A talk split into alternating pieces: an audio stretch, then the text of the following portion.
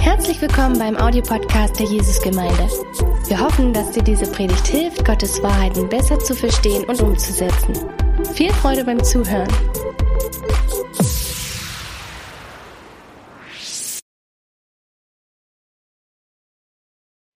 Wer von euch hat schon mal mehr oder weniger verzweifelt gen Himmel geschaut und gefragt, wo bist du Gott? Das ist eine, ist eine echte Frage. Keine rhetorische Frage, ist eine echte Frage. Ne? Also, obwohl das natürlich keiner für sich selbst wünscht ähm, und wir am liebsten von allen Perplexitäten des Lebens befreit sein wollen und verschont sein wollen, kommt es ganz selbstverständlich vor. Es ist Teil ganz normal des Christseins, dass wir immer wieder mal in Schwierigkeiten kommen und Gott fragen, ich verstehe dich plötzlich überhaupt nicht mehr. Und ich hätte eigentlich erwartet, so wie ich dich kenne, dass die Dinge, in denen ich mich jetzt befinde, ganz anders sind. Wir lernen ähm, Gott als einen liebenden Gott kennen, der Gebete erhört und manchmal sogar Gebete, wo wir im Nachhinein sagen, na gut, das war aber extra Bonus, das wäre überhaupt nicht notwendig gewesen. Also ich hätte auch überlebt ohne das Gebet. Und dann, wenn wir ihn wirklich brauchen, scheint er manchmal weit weg zu sein.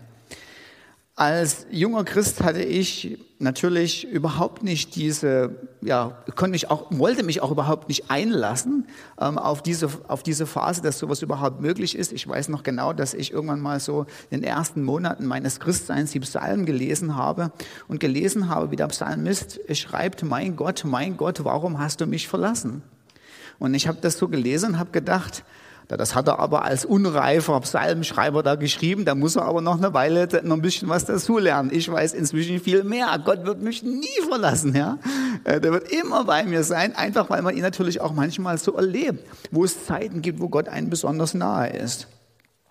Und trotzdem, wenn du das noch nie erlebt hast, dieses Gefühl, wo, wo bist du eigentlich Gott, ähm, dann denke ich, ist es wichtig, von vornherein zu wissen, keiner von uns ist davon gefeit.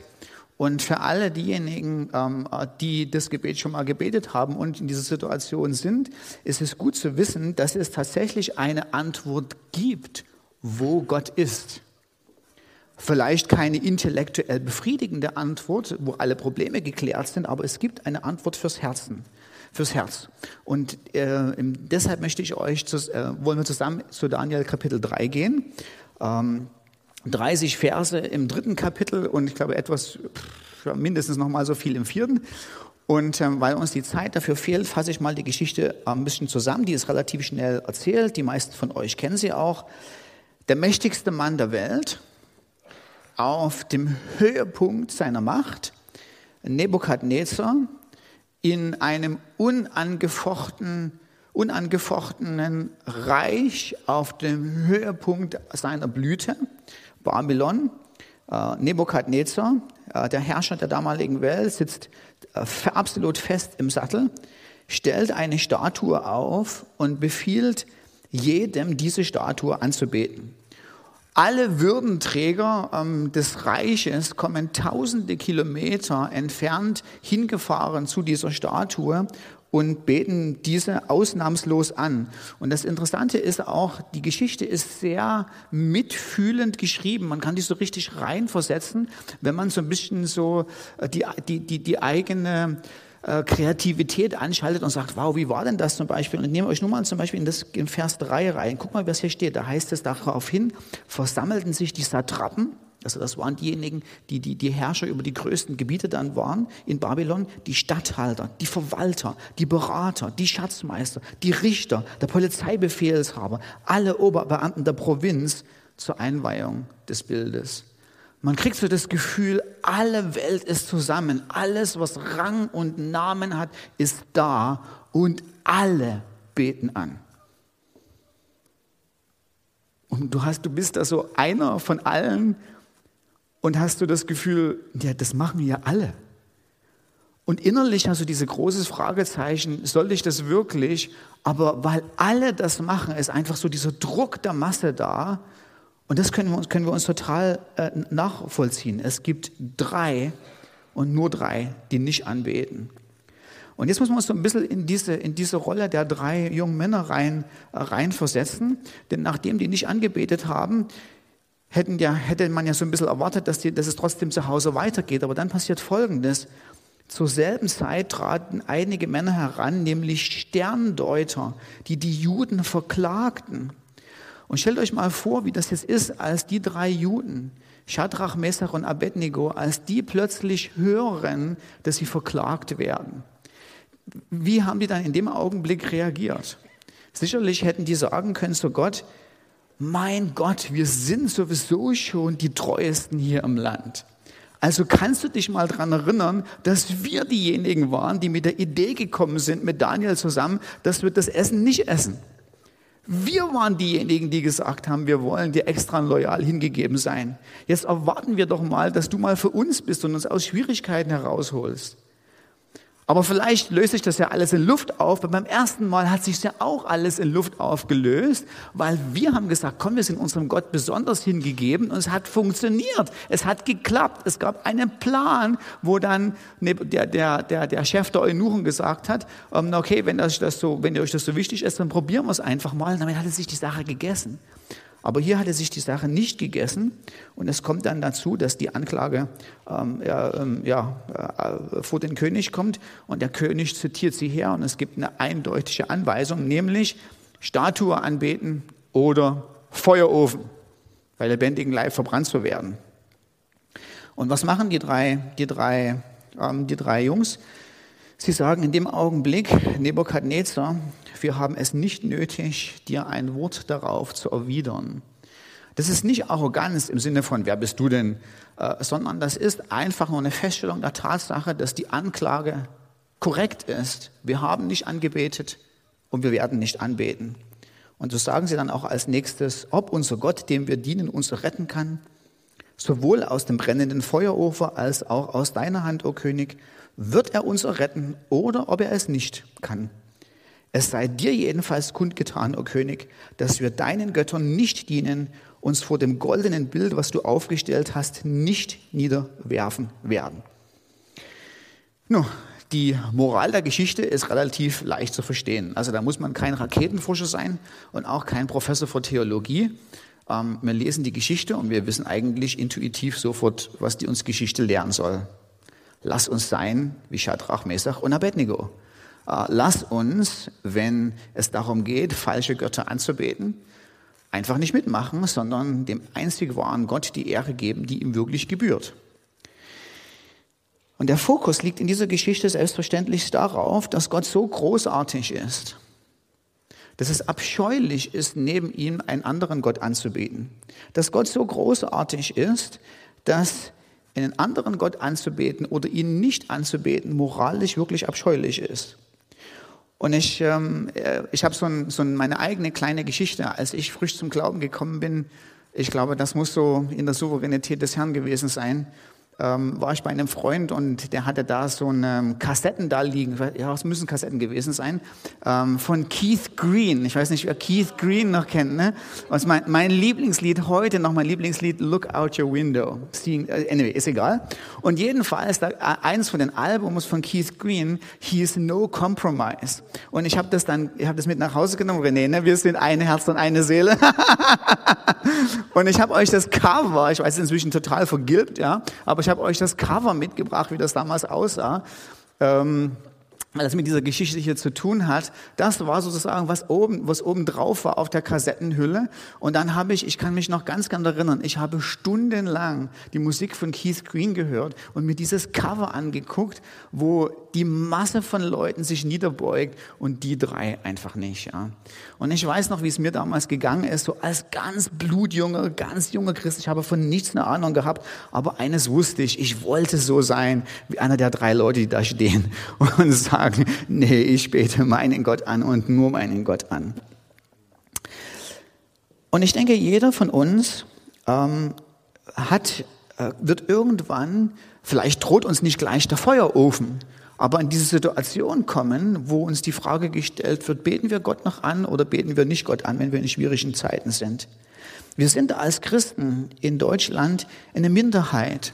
Und auf uns lastet auch ein Druck. Wie gesagt, nicht ein Druck, in den Feuerofen geschmissen zu werden. Aber wenn es darum geht, ähm, ethische Grundsätze zu vertreten, wenn es um Sexualmoral geht, wenn es um die Würde des Lebens geht, äh, wenn es um viele Dinge geht, die Gott wichtig sind, weil er einfach sagt, das ist mein Wille für den Menschen, weil er in meinem Ebenbild gemacht sind, sind wir als Christen total unter Druck gesetzt, einfach mit dem Floh zu gehen.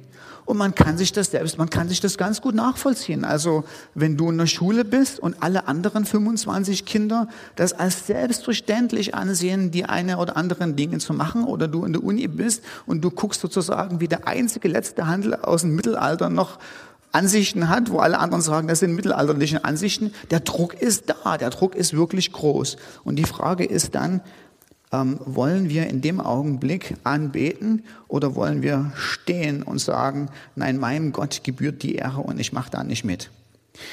Hier in Daniel Kapitel 3 ist natürlich die Geschichte super ausgegangen. Ne? Also die werden tatsächlich in den Ofen geworfen, aber im Ofen sind sie plötzlich zu viert und nicht mehr zu dritt. Ein übernatürliches, gottähnliches Wesen ist da und beschützt sie. Und am Ende ruft Nebukadnezar die drei raus und ganz am Ende kommt es noch dazu, dass Nebukadnezar sagt, wow, euer Gott ist also sowas von super phänomenal, das habt ihr total richtig gemacht, den, äh, den und nur den anzubeten und nicht meine Statue anzubeten. Und von jetzt an befehle ich im ganzen Reich, dass euer Gott angebetet werden muss. Aber das wussten die drei ja vorher nicht. Ja, und ihr Gehorsam gegenüber Gott war unabhängig davon, wie die Geschichte ausgeht. Das haben die eindeutig gesagt. Die haben gesagt, ob Gott uns rettet oder ob Gott uns nicht rettet. Eins sei klar, wir werden auf alle Fälle dich nicht anbeten, äh, die Statue nicht anbeten. Das heißt, ihr Gehorsam war nicht gekoppelt an die Erwartung, dass sie, ähm, dass es in dieser Welt gut für sie ausgeht, sondern sie waren bereit, Gott zu folgen, egal was es kostet.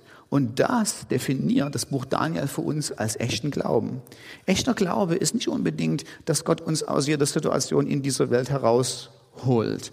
Ne, das kennen wir aus dem Hebräerbrief, der direkt an diese Bibelstelle an, anknüpft und sagt, durch Glauben haben die Glaubenshelde Königreiche bezwungen, Gerechtigkeit gewirkt, Verheißung erlangt, der Löwenrachen verstopft, des Feuers Kraft ausgelöscht. Das ist das hier, das ist Daniel Kapitel 3. Was sie glauben hatten, ist das funktioniert. Und dann geht es weiter.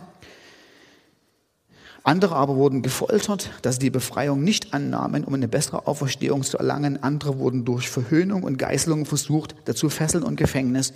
Sie wurden gesteinigt, verbrannt, zersägt, starben den Tod durch das Schwert, hatten Mangsal, Mangel, Drangsal und Ungemach. Du wirst es nicht wissen in dem Augenblick, wo du in die Versuchung gerätst, wie es für dich ausgeht. Das ist unklar. Gott wird dich ermutigen, Gott wird bei dir sein. Er wird sagen, ich bin derjenige, der, der, der, der den Glauben erhält in dieser schwierigen Situation. Du bist nicht alleine da. Aber wie es ausgeht, das ist Gottes Sache und das verrät er in den allermeisten Fällen auch nicht. Wenn Gott rettet, dann macht er das, um sich zu verherrlichen. Und wenn Gott nicht rettet, dann macht er das auch, um sich zu verherrlichen. Er macht es nicht, weil er nicht kann, das ist das, was die drei Jungs sagen. Ob er rettet oder ob er nicht rettet. Sie stellen nie in Frage, ob Gott retten kann, sondern sie wissen einfach nicht, ob er will. Gott ist immer omnipotent. Er ist immer in der Lage, die allerunmöglichsten Dinge zu tun. Aber ob er es will, ist allein sein Vorrecht. Er hat einen souveränen Plan der manchmal anders ist, als was wir in diesem Augenblick als angenehm empfinden. Und Gehorsam ist eben nicht abhängig davon, ob Gott tut, was mir angenehm ist, sondern Gehorsam und Glauben ist ein Vertrauen auf Gott, das, was auch immer passiert und wie die Geschichte ausgeht, in seiner guten Hand liegt und er es richtig macht. Und an der Stelle ähm, freue ich mich, Irmgard Hudloff ähm, äh, hier oben begrüßen zu dürfen. Irmgard hostet ja noch eines von den Mikrofonen da unten, weil Irmgard ähm, ist ungefähr so das Alter, in dem ich bin und wir kennen noch so ein bisschen ähm, die DDR-Zeit. Und Irmgard weiß, wie es ist, ähm, in allerlei Schwierigkeiten äh, zu kommen und in dem Augenblick, wo der Druck da ist, sich nicht zu beugen. Und ähm, Irmgard, ich frage dich gleich mal als allererstes Frage, probier einfach, ob es geht. Schauen wir mal. Geht das? Nee, geht nicht. Dann müssen wir hier drauf drücken. Jetzt müsste es ah, funktionieren. Technik, die begeistert.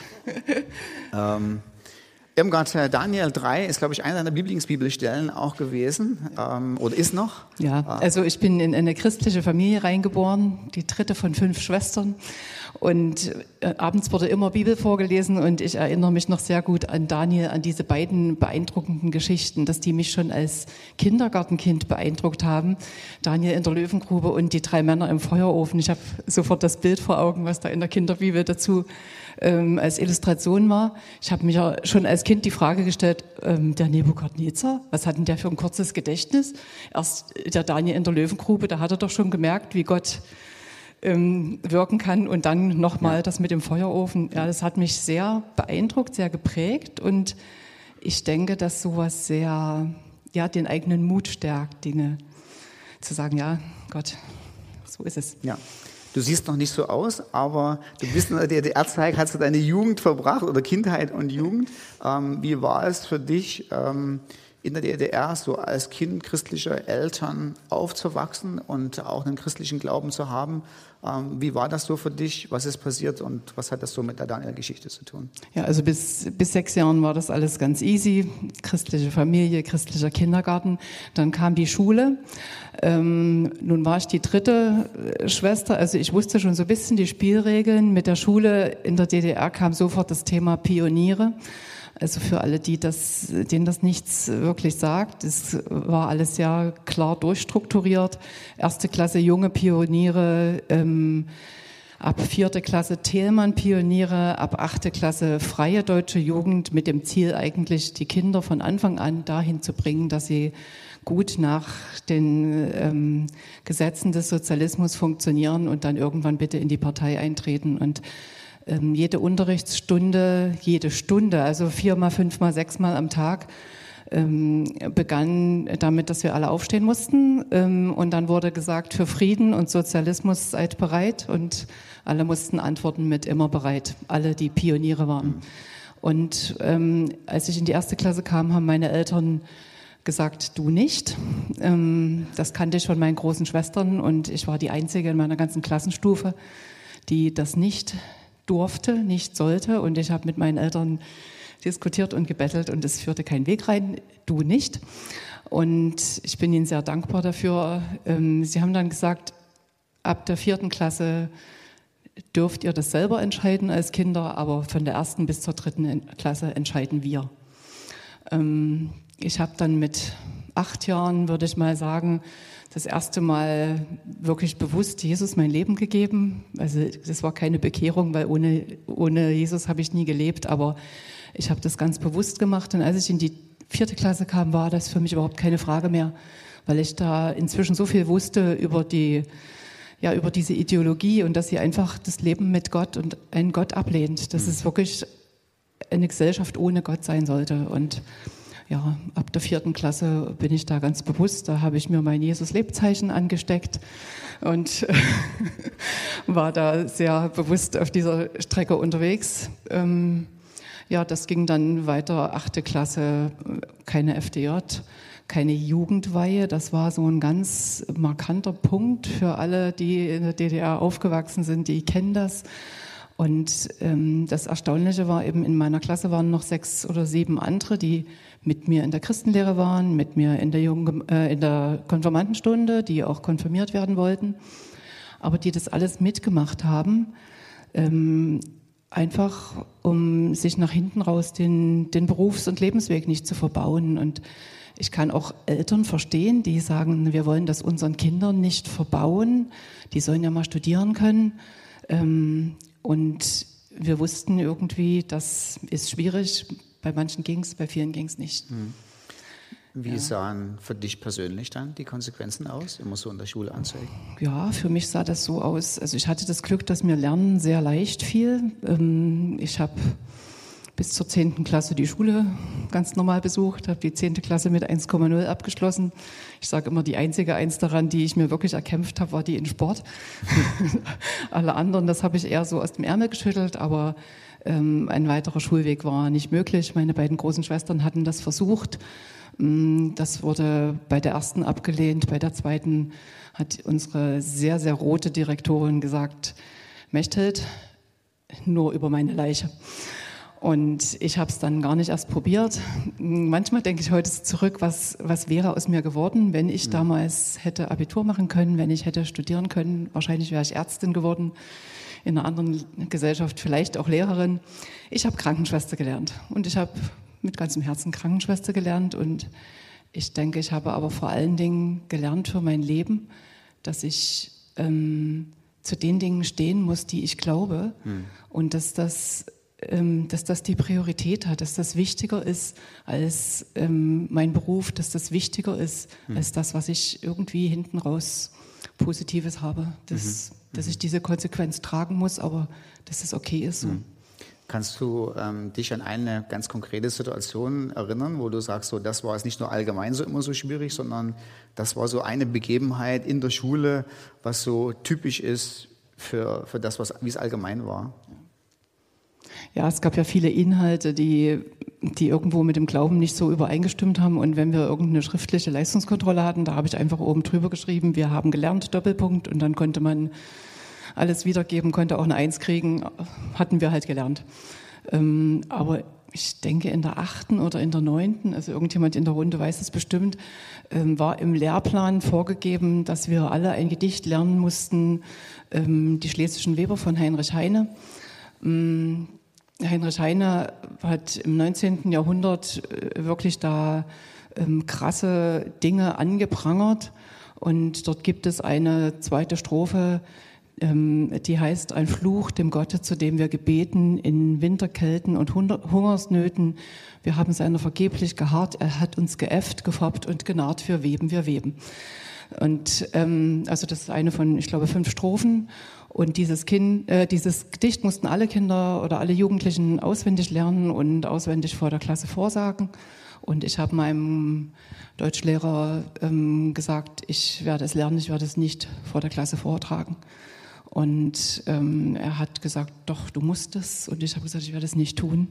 Und ich habe es gelernt und dann wurde ich drangenommen und ähm, habe gesagt, ich sag's nicht auf, ich kann es Ihnen aufschreiben, ich sag's nicht auf. Und ähm, dann habe ich eine 5 gekriegt und dann bin ich nach der Stunde zu ihm und habe gesagt, Sie können mir die längste Ballade zu lernen geben, macht mir nichts aus, ich lerne ganz leicht Gedichte, ähm, aber ich stelle mich nicht vor meine Klasse und fluche dem Gott, an den ich glaube. Das mache ich nicht. Und ähm, er wollte das nicht und dann war ich in der nächsten Stunde wieder dran und habe wieder eine 5 gekriegt und das wiederholte sich in der Woche danach nochmal. Und da hat er dann gesagt, ich soll bitte nach der Stunde da bleiben. Ähm, und dann hat er gesagt, so, wir gehen jetzt zusammen zur Direktorin. Und die ist, das war wirklich eine sehr gefürchtete, sehr rote Frau. Ähm, aber dort hat er einen Fehler gemacht. Dort hat er mich an der Schulter angefasst und wollte mich, also der war so aufgebracht darüber, dass sich so ein, so ein Mädchen erlaubt, sich so zu widersetzen und äh, ja, und du kommst jetzt mit und da hatte ich irgendwie so, so eine Stärke in mir und dann habe ich ihn ange gebrüllt und habe gesagt, fassen Sie mich nicht an und habe meine Tasche genommen und bin rausgegangen. Und daraufhin ist darüber nie wieder ein Wort verloren worden. Und auf wundersame Weise war am Ende des Schuljahres waren auch dann die drei Fünfen irgendwie hm. doch weg. Okay. Ich habe wieder doch meine Eins gekriegt. Okay, cool. cool. Ja. Was war, wenn du so, so drüber nachguckst, was war deine Motivation, so dann in der stillen Zeit oder wenn man zu Hause ist, was war der, was war der Motivation, den Druck dann doch nicht nachzugeben? Na, meine Motivation war, ich war wirklich bewusst entschieden, mit Jesus zu leben. Mhm. Und ich wusste, dass diese ganze Ideologie darauf basiert, es gibt keinen Gott. Mhm. Also das gab ja in den 50er Jahren mal in der DDR ähm, so ein Slogan, ohne Gott und Sonnenschein bringen wir die Ernte ein. Mhm. Ähm, und also das war wirklich ganz bewusst und es wurde in in Biologie, in Geschichte, in welchen Unterrichten auch immer, immer wieder wurde das auch ganz deutlich gesagt, es gibt keinen Gott und jeder, der das glaubt, der ist irgendwo von sonst wo und mhm. ähm, ja, ich wusste, dass es einen mhm. Gott gibt mhm. und ja, und natürlich hatte ich ähm, meine Eltern hundertprozentig hinter mir und mhm. wusste, dass da ganz viel mhm. Unterstützung kommt mhm. und, und meine Eltern haben zu dem Haus, äh, zu, zu dem Zeitpunkt eine große Hauskreisarbeit geleitet und sie wussten auch von vielen, die, ähm, die irgendwo dort Kompromisse eingegangen sind, die gesagt haben, doch, ich will unbedingt studieren und deswegen ähm, gehe ich doch in die FDJ und mache doch die Jugendweihe mit, weil ich will studieren und oder wo es auch die Eltern gesagt haben, und meine Eltern haben immer mal wieder erzählt, dass dann Leute in ganz viele Kompromisse so reingekommen sind und immer wieder vor der Entscheidung standen, bekenne ich jetzt meinen Glauben oder mache ich jetzt einfach mit und wo sie auch gesagt haben, das wollen sie auch für ihre Kinder nicht. Hm. Hm. Vielen Dank, Irmgard. Ähm, das ist, ich finde es sehr ermutigend, wenn man so einen Glaubensweg gegangen ist. Ähm, ist für uns alle eine Inspiration. Vielen Dank. Es drohte kein Geschichte. Feuerofen und ich gehöre ja. auch nicht zu denen, die dann ins Gefängnis ja. mussten oder irgend sowas. Ja. Das gab es ja durchaus auch. Ja, ja, ja.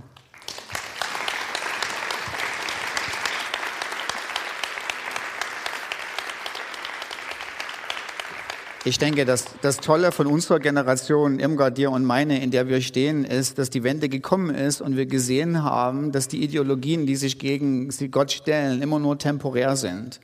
Ähm, und es ist eine riesengroße Lektion. Also ich meine, auch wenn wir uns die Geschichte angucken, Nebukadnezar ist Schnee von gestern. Gott ist geblieben. Ähm, und ich denke, das ist auch wichtig, uns das bewusst zu machen, egal welchem Druck wir uns heute ausgeliefert sind, das wird morgen mal Schnee von gestern gewesen sein. Irgendwann mal wird man auf unsere Generation drauf gucken und sagen, wie konnten die nur so bescheuert sein? Wie konnten die nur so blöd sein, das zu machen? Es ist temporär, aber der allmächtige Gott, der uns zu seiner Ehre geschaffen hat, der bleibt. Ich möchte euch ähm, zwei praktische Dinge für den Alltag mitgeben aus der Geschichte. Erstens, ähm, und das ist ganz wichtig, ähm, möchte ich euch gern sensibilisieren dafür, dass es einen Unterschied gibt zwischen loyaler Hingabe gegenüber Gott und manchmal, ähm, was ich auch äh, leider so erlebe, auch manchmal leider unter Christen, so einen religiösen Märtyrerkomplex. Also es gibt so, ähm, ich sage es mal so, so einen religiösen Geist, eine religiöse Einstellung, die haben manche Leute, ich weiß nicht, ob das irgendwie, ich weiß nicht, wo es herkommt, ich sage es einfach mal so rhetorisch, die haben so ihre rebellische Jugend nie abgelegt. Ähm, das ist so, ist es generell, ich möchte gerne anecken, ich mache da nicht mit, ich beuge nicht, ähm, ich mache das anders als alle anderen und Leute verrennen sich manchmal in Spleens, auch Christen, und verwechseln einen Märtyrerkomplex mit echter Hingabe gegenüber Jesus. Und die Schwierigkeit ist oftmals dann, dass man mit solchen Leuten nicht mehr reden kann. Weil in dem Augenblick, wo sie zu mir kommen und sagen, ihr dürft aber Jesus nicht anbeten, nur Gott. Und wenn ihr, also ich erzähle eine echte Geschichte, wenn ihr Jesus anbetet, kriegt ihr, werdet ihr nicht in die Oskar-Röder-Straße einziehen, sondern ihr dürft nur Gott, den Vater, anbeten. Und im Augenblick, wenn wir dann, wenn ich versuche zu argumentieren zu sagen, aber guck mal hier, in der Bibel steht geschrieben, dass Jesus selber der allmächtige Gott ist und diesen Titel auch für sich beansprucht, was dann passiert, der Märtyrerkomplex sagt, na, ich wusste ja, dass du gegen mich sein wirst, weil ich Recht habe. Und das ist dann so eine, das ist dann so eine Spirale, wo man dann manchmal, oftmals nicht so, nicht so leicht rauskommt. Und ich habe mich so ein bisschen überlegt, wo ist denn so der Unterschied zwischen, ich möchte mich Gott loyal hingeben und wann fängt der Märtyrerkomplex an? Und das, was ich bei, bei manchen Menschen dann so sehe, die so, und sicher war ich auch in der einen oder anderen Mal in so einer arroganten, äh, in arroganten Situation, wo ich gedacht habe, ich habe immer recht. Aber ich glaube, ein so ein Anzeichen, was den Unterschied macht, ist es, wenn wir selber das Gefühl von Überlegenheit haben. Also wenn wir, wenn wir so da reinkommen und sagen, ich weiß es besser und es füttert mein eigenes Ego anstelle, dass ich demütig Gott anbete. Wenn ich so dieses, dieses Gefühl habe, ich bin auch erhaben über andere, ähm, ich, äh, ich bin derjenige, der, der Recht hat. Gott hat mich auf eine besondere Art und Weise beschenkt. Anders als die anderen Christen, die um mich herum sind, ist das ein Indiz dafür, dass du nicht Gott loyal hingegeben bist, sondern dass du einen kleinen Märtyrerkomplex hast. Ähm, und ich denke, vor dem sollen wir uns bewahren. Es geht nicht darum, immer, ähm, immer anzuecken. Zweitens, ähm, ich denke, was auch ganz wichtig ist, weil es auch so, ich weiß nicht, wie lange es noch dauert, aber in den letzten anderthalb Jahren wichtig war, ähm, es ist die Frage natürlich, ähm, wann haben Christen äh, die Aufgabe, Gott zu gehorchen, mehr als den Menschen, Apostelgeschichte 5, 29, und wann sollen sie dem Kaiser gebühren, was ihm gebührt? Also das war einfach, sagst du einfach mal so, es war die Corona-Situation und Christen, ich also übertreibe es mal so ein bisschen, haben sich in zwei Lager aufgespaltet. Die einen haben gesagt, wir müssen Gott mehr gehorchen als den Menschen, ähm, gibt keine Maske, Schluss aus alle, ich mache da nicht mit. Und die andere sagt, wir müssen der Regierung immer gehorchen und völlig egal, ob ich drei Masken anziehen muss, ich mache da immer mit. Und die Frage ist da so, so ein bisschen, wann ist was? Ähm, es geht nicht einfach nur zu sagen, ich suche mir das raus so wie ich das gerne möchte, sondern es muss ja objektive Kriterien geben, was Gott in dieser Situation will. Es muss ja äh, etwas Objektives, woran wir das festmachen, da sein, wo wir sagen, wie reagieren wir jetzt? Sind wir demonstrativ, machen wir demonstrativ nicht mit? Oder sagen wir, nein, es ist auch, obwohl es mir nicht gefällt, ähm, an der Zeit, ähm, ähm, mich da einfach zu beugen und äh, trotzdem mitzumachen. Also die Tatsache ist, dass zum Beispiel Jesus sagt in Matthäus 5, Vers 41, geh die extra Meile ist eine sehr interessante Illustration, weil die extra Meile gehen kommt aus einer Situation her, wo das römische Reich, die Soldaten das Recht hatten, dich zum, also als dich als Zivilisten zum Dienst zu verpflichten. Also ein römischer Soldat kommt mit seinem Marschgepäck bei dir gerade vorbei, du stehst gerade an der Bushaltestelle und jetzt schmeißt er sein Marschgepäck auf dich drauf und sagst, du schleppst das jetzt für mich die nächste Meile. Aufgrund des Missbrauches und des Ärgers, den man in der, in der Bevölkerung dadurch hervorgerufen hat, wurde da irgendwann mal das Gesetz erlassen, dass man gesagt hat, der darf das nur eine Meile lang machen ähm, und eben nicht 20 Kilometer. Äh, und der arme Schlucker, der an der Haltestelle gestanden hat, 20 Kilometer wieder zurück nach Hause laufen muss. Aber nichtsdestotrotz, du warst verpflichtet, eine halbe Meile den sein Marschgepäck zu tragen und einen Krieg zu unterstützen, den du nicht unterstützt. Ein System zu unterstützen, was dein Volk regiert, was du nicht haben willst. Eine Regierung, die du nicht gewählt hast, eine Regierung, mit denen ethischen Werten du nicht übereinstimmst, eine Regierung, die dein Steuergeld verprasst. Eine Meile. Und Jesus sagt, mach zwei draus. Aber wann ist wann? Und dann kommt die Geschichte in Apostelgeschichte 5, wo er sagt, nein, es kommt der Punkt, wo man den Punkt setzt und sagt, hier gehorche ich Gott mehr als den Menschen. Da gehe ich auch keine extra Meile, da gehe ich nicht mal eine halbe Meile, da gehe ich keinen Schritt. Und die Frage, wann ist wann? Und ich denke, es gibt, ich kann jetzt nicht alles auflisten, aber ich denke einfach, ich fordere uns zum Denken auf, uns zu fragen, welche Kriterien setzen wir in welcher Situation an? Also gibt es zum Beispiel ein ganz konkretes Gebot, was die Bibel sagt, was ich halten soll, und die Regierung verbietet mir das, werde ich selbstverständlich nicht mitgehen. Oder gibt es etwas, was die Bibel mir sagt, was ich unbedingt lassen soll und die Regierung fordert mich auf, das zu tun, werde ich natürlich auch nicht machen. Zweitens werden Christen im Gegensatz zu allen anderen bewusst mit einem Gesetz belegt, die die Christen und nur Christen einschränken. Also wenn es darum geht, also alle Leute dürfen sich treffen, aber die Christen nicht. Dann würde ich sagen, gelten andere Regeln, als wie wir sie zurzeit eben gerade haben. Es ist die Frage, müssen Prioritäten abge abgewegt werden? Also ob die Regierung das richtig macht oder nicht. Ich habe an der einen oder anderen Stelle auch meine Zweifel, aber Tatsache ist, dass unsere Regierung gerade versucht, zwei Prioritäten abzuwägen. Das Recht auf Freiheit und das Recht darauf, Leben zu schützen. Ob die das nur gut machen oder nicht, sei erstmal dahingestellt. Aber wir müssen zumindest erstmal anerkennen, dass sie in ihren begrenzten Möglichkeiten erstmal irgendwo das versuchen, das, das zu machen. Und aus den verschiedenen, aus den verschiedenen Kriterien, denke ich, kommen wir dann zu dem Punkt, wo wir sagen, okay, hier dürfen wir zur Ehre Gottes mit der Regierung mitgehen oder in dem Augenblick rebellieren wir, in dem Augenblick. Das ist eine Verstandesentscheidung, die wir auch miteinander diskutieren dürfen. So, jetzt kommen wir noch ganz schnell zu Daniel Kapitel 4, weil das ist ganz wichtig. ähm, die Geschichte erzähle ich auch noch schnell zusammen. Ähm, passiert Folgendes. Äh, unser lieber Nebukadnezar, von dem wir gerade gehört haben, viele Jahre später, träumt von einem Riesenbaum, ähm, der wunderbar ist, ähm, wunderbare grüne Blätter hat, also total im Saft steht, ähm, äh, wunderbare Früchte äh, bringt. Und dann kommt ein himmlisches Wesen, was diesen Baum fällt, nur den Baumstumpf stehen lässt und der Baumstumpf angekettet wird und dann geht die Beschreibung so weiter, wie als wenn dieser Baumstumpf auf Nebukadnezar zutrifft und er Gras grasen wird und sich wie ein Tier ähm, ähm, ähm, benehmen wird. Und ähm, dann ist wieder mal die große Frage, wer kann den Traum auslegen? Daniel kann es. Und dann sagt Daniel, tut mir echt leid, lieber Nebukadnezar, aber der Traum ist für dich. Der, den Baum, der symbolisiert dein eigenes Leben, deine Königsherrschaft, deine Größe.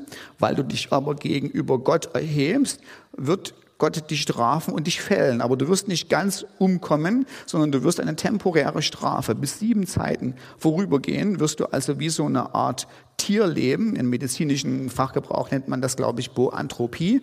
Ähm, wirst du also so wie eine Art denken, als wenn du ein Tier bist und dich so handeln, bis der Zeitpunkt kommt, der für die Strafe bestimmt ist, vorüber ist. Und so ähm, geschieht das dann auch. Ähm, Nebukadnezar äh, sitzt, in seiner, sitzt irgendwo in, seinem, in seiner Residenz und guckt sich das so an und sagt, ist das nicht das große Babel, das ich durch die Stärke meiner Macht und zur Ehre meiner Herrlichkeit zum königlichen Wohnsitz erbaut habe?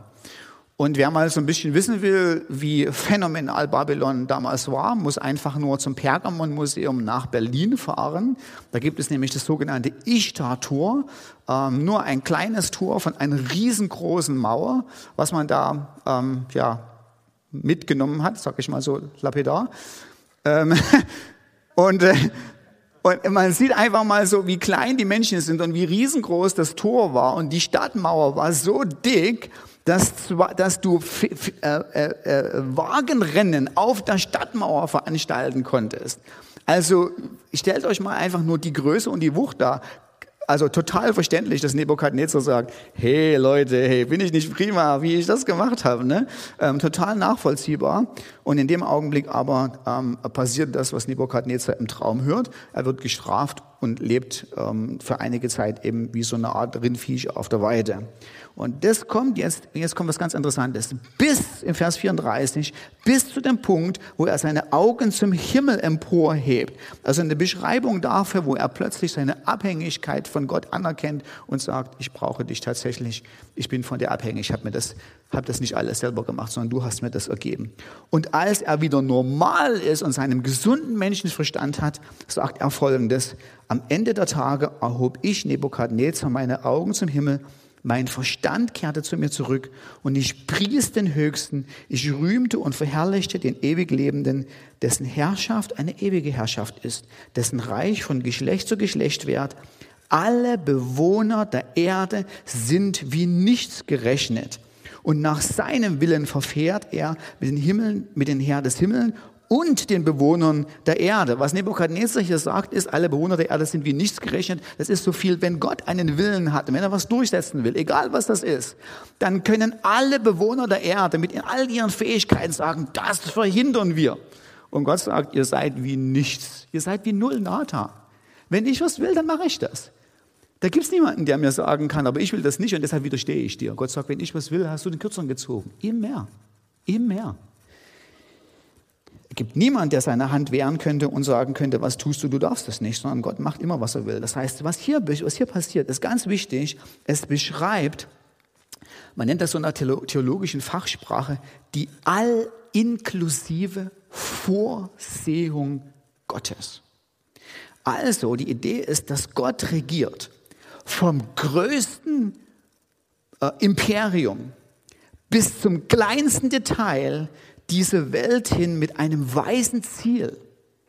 Es gibt nichts, was per Zufall passiert, sondern in allen Dingen, vom kleinsten bis zum größten, regiert Gott mit einem Ziel, welches ihn erhebt und das ultimativ Beste für seine auserwählten Heiligen ist. Und jetzt muss man sich folgende Frage fragen, warum gibt es Daniel Kapitel 4? Weil es nämlich Folgendes im Buch Daniel, die einzelnen Kapitel, und das ist meistens so in der Bibel, sind miteinander verwoben. Es ist eine ganze Geschichte. Also das ganze Buch ist, ich sage jetzt mal so in Anführungsstrichen nur als Illustration, das ganze Buch ist ein Märchen. Also du liest vom Märchen auch nicht nur ein Kapitel, so Hänsel und Gretel gingen in den Wald, Punkt aus alle, und sagst, welche schöne Geschichte, wunderbar. Sondern du liest die ganze Geschichte, weil, weil die nachfolgenden Kapitel mit dem Wald gehen, was zu tun haben. Und hier ist genau dasselbe.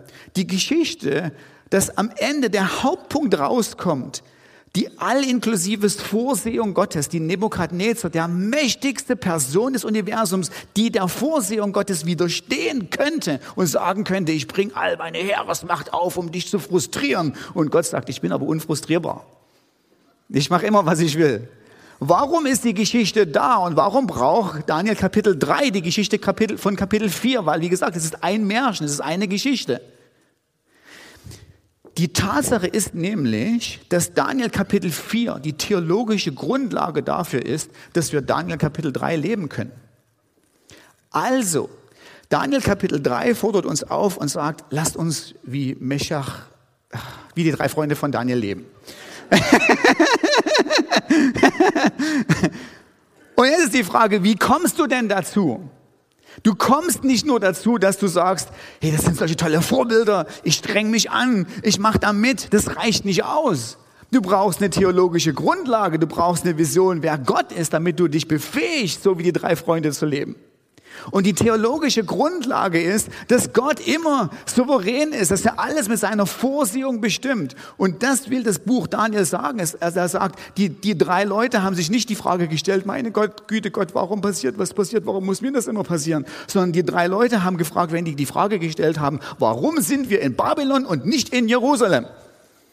Und dann hätten sie theologisch geantwortet, weil es einen weisen, souveränen Gott gibt, der alle Dinge und auch unser ins Exil führen, zu, mit gemäß seines weisen und guten Planes so gemacht hat, weil er eine gute Absicht hat.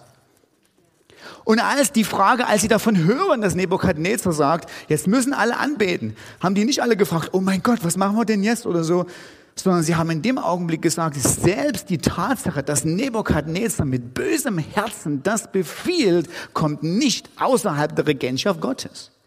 Nebukadnezar befiehlt es mit böser Absicht.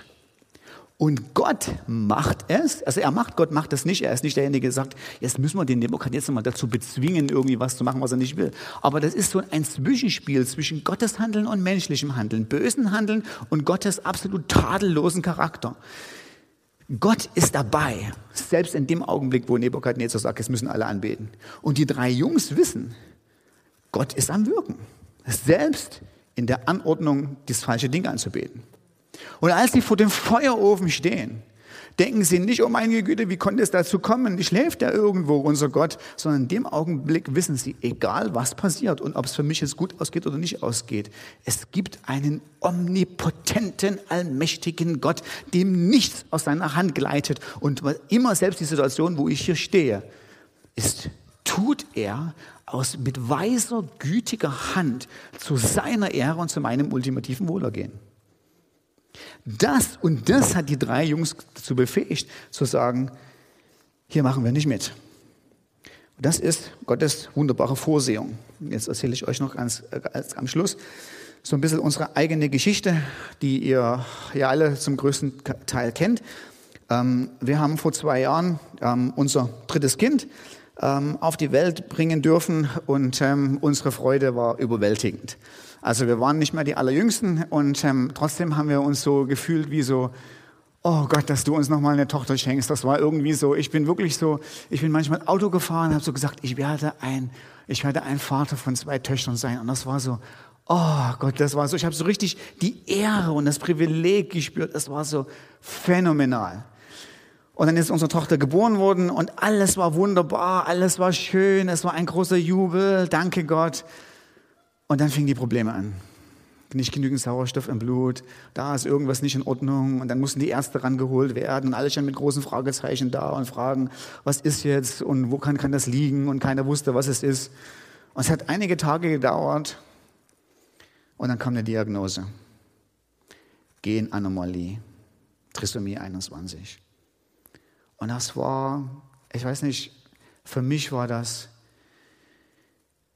Oh, das war wie, als wenn unsere Tochter gestorben wäre. Ich habe mit einem Mal so tief, tief getrauert. Und ich musste einfach nur funktionieren, weil ich funktionieren musste. Die, die Kinder mussten von der Schule abgeholt werden, die Kinder mussten was zu essen kriegen. Und ich habe das irgendwie gemacht, auch mit meinen Gedanken war ich sonst irgendwo und mit meinen Gefühlen absolut im Keller. Und es tat so, so weh, ich habe dann einfach, um meine Kinder zu trösten, sind wir zum Bowlen gegangen. Und wenn ich noch heute an der Bowlingbahn vorbeifahre, merke ich diesen tiefen Schmerz in meinem Herzen, wie das damals war. Vor Gott, wo bist du? Das wäre noch ein leichtes für dich gewesen, da irgendwo Mutterleib deine Hand draufzulegen. Und wir wurden, wir wurden so toll ermutigt von ganz vielen Leuten von euch aus der Gemeinde. Wir haben so viele SMS und E-Mails und Briefe gekriegt und es war so phänomenal. Und es war so toll, im Diako zu sein, was so eine lebensbejahende Klinik ist da keiner ist auf den Gedanken gekommen und hat uns vorwurfsvoll gefragt, ja, habt ihr keine Untersuchung gemacht, hättet doch abtreiben können oder so, sondern alle Ärzte und alle Krankenschwestern haben gesagt, ach komm, das kriegt ihr hin, das ist nicht so schlimm und süßes kleines Mädchen und das wird gut. Und ich weiß noch, dann kam ein Arzt aus der Gemeinde per Zufall in unser Zimmer rein, der wusste nicht von unserer Situation. Und ich sagte zu ihm so, Benjamin, sie hat Trisomie 21. Und Benjamin guckt mich an und sagt, aber sie ist ein Mensch. Und das waren so Worte des Lebens, die Leben wieder hervorgebracht haben in, unserer, in unser eigenes Leben.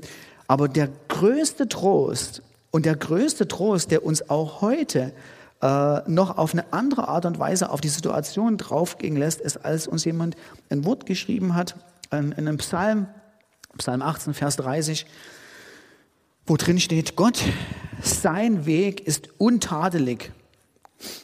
Des Herrn Wort ist lauter, ein Schild ist er allen, die sich bei ihm bergen. Und im Englischen heißt es, as for God, his way is perfect.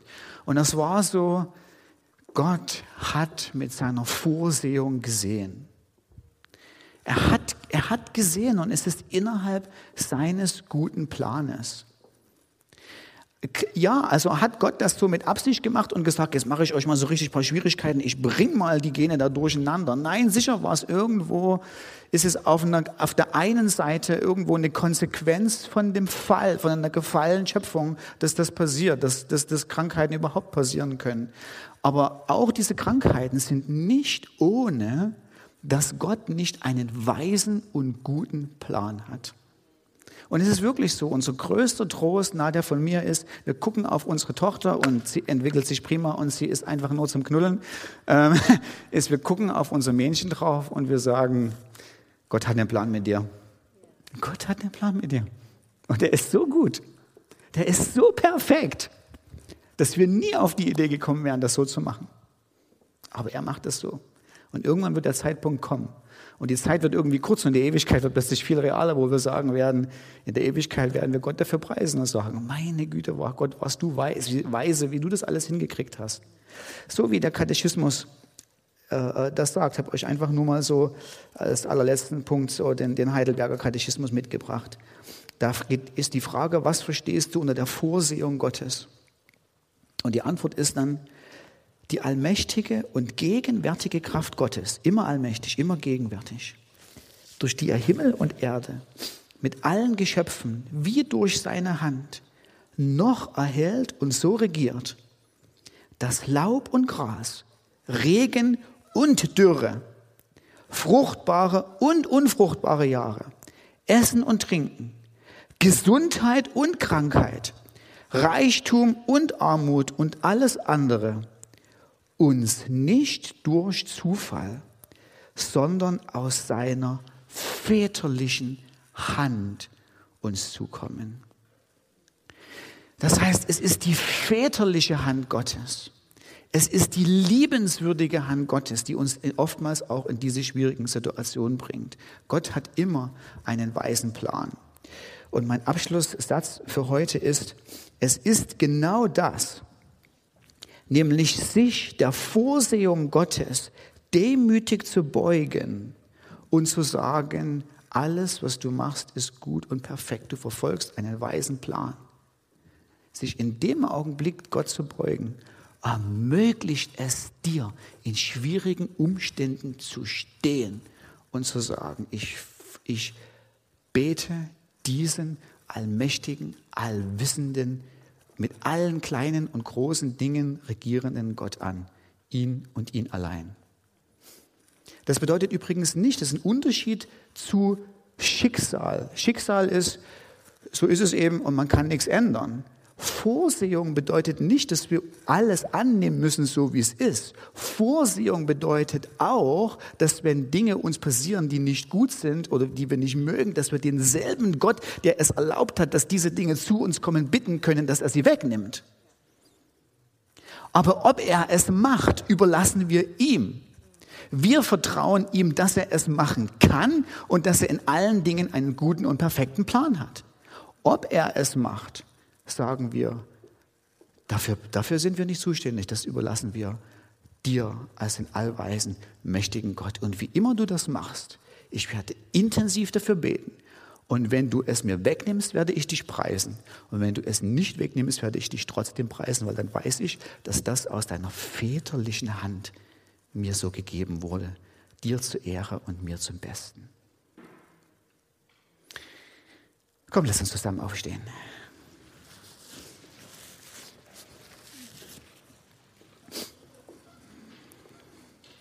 Ich möchte einfach so uns innerlich die Frage stellen und du kannst es in deinem eigenen Herzen vor Gott beantworten. Wenn die Musiker jetzt so spielen, möchtest du dein Leben diesem Gott, der alles nach seiner perfekten Vorsehung lenkt und leitet, anvertrauen? Das bedeutet nicht, dass du sagst, oh Gott, ich wünsche mir so viel Leid wie möglich. Das ist gegen unsere Natur. Wir müssen uns nicht Leid wünschen. Wir dürfen uns es wünschen, dass es uns gut geht. Aber wir dürfen unser Leben in seine Hand legen und sagen, so gut, dass ich das Leben leben kann mit einer absoluten Sicherheit. Nichts passiert, was du nicht durch deine väterliche Hand längst und leitest.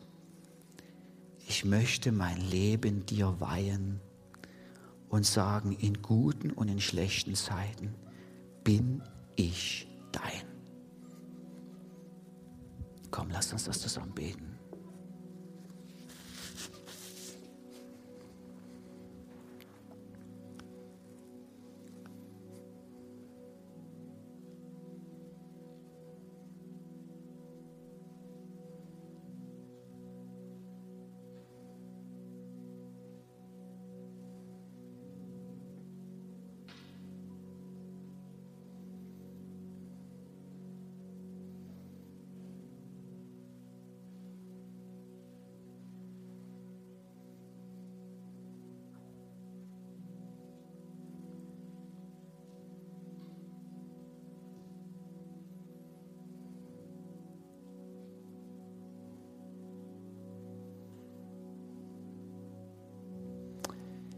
Himmlischer Vater.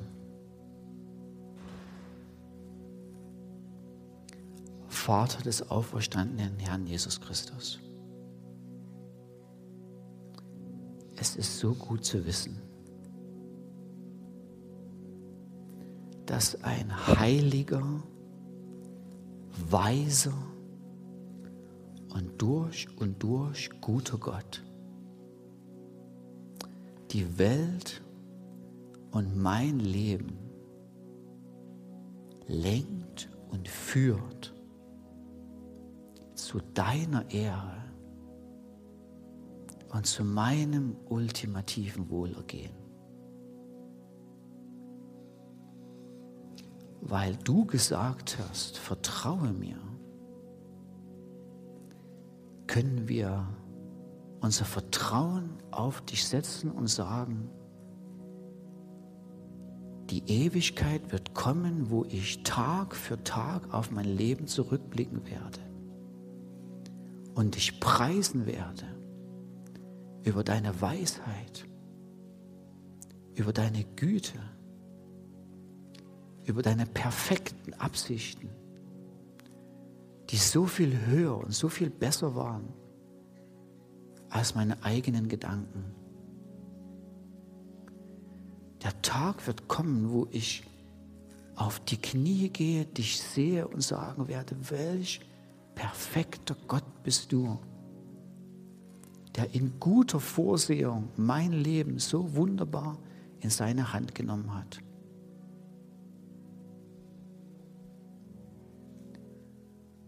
Und deshalb sagen wir jetzt schon, lass uns jetzt schon so leben im Glauben als wenn das, was wir wissen, was wahr ist, wirklich wahr ist.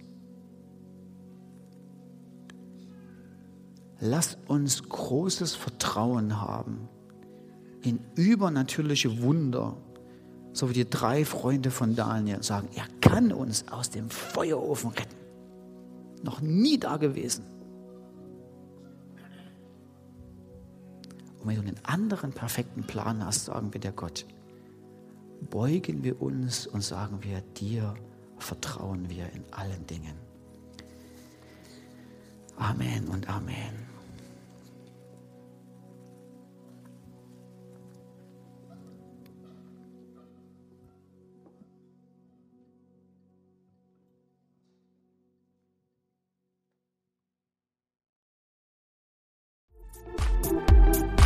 Wenn du noch mehr über Gott und die Jesusgemeinde wissen möchtest, findest du viele weitere Informationen auf www.jgdresden.de.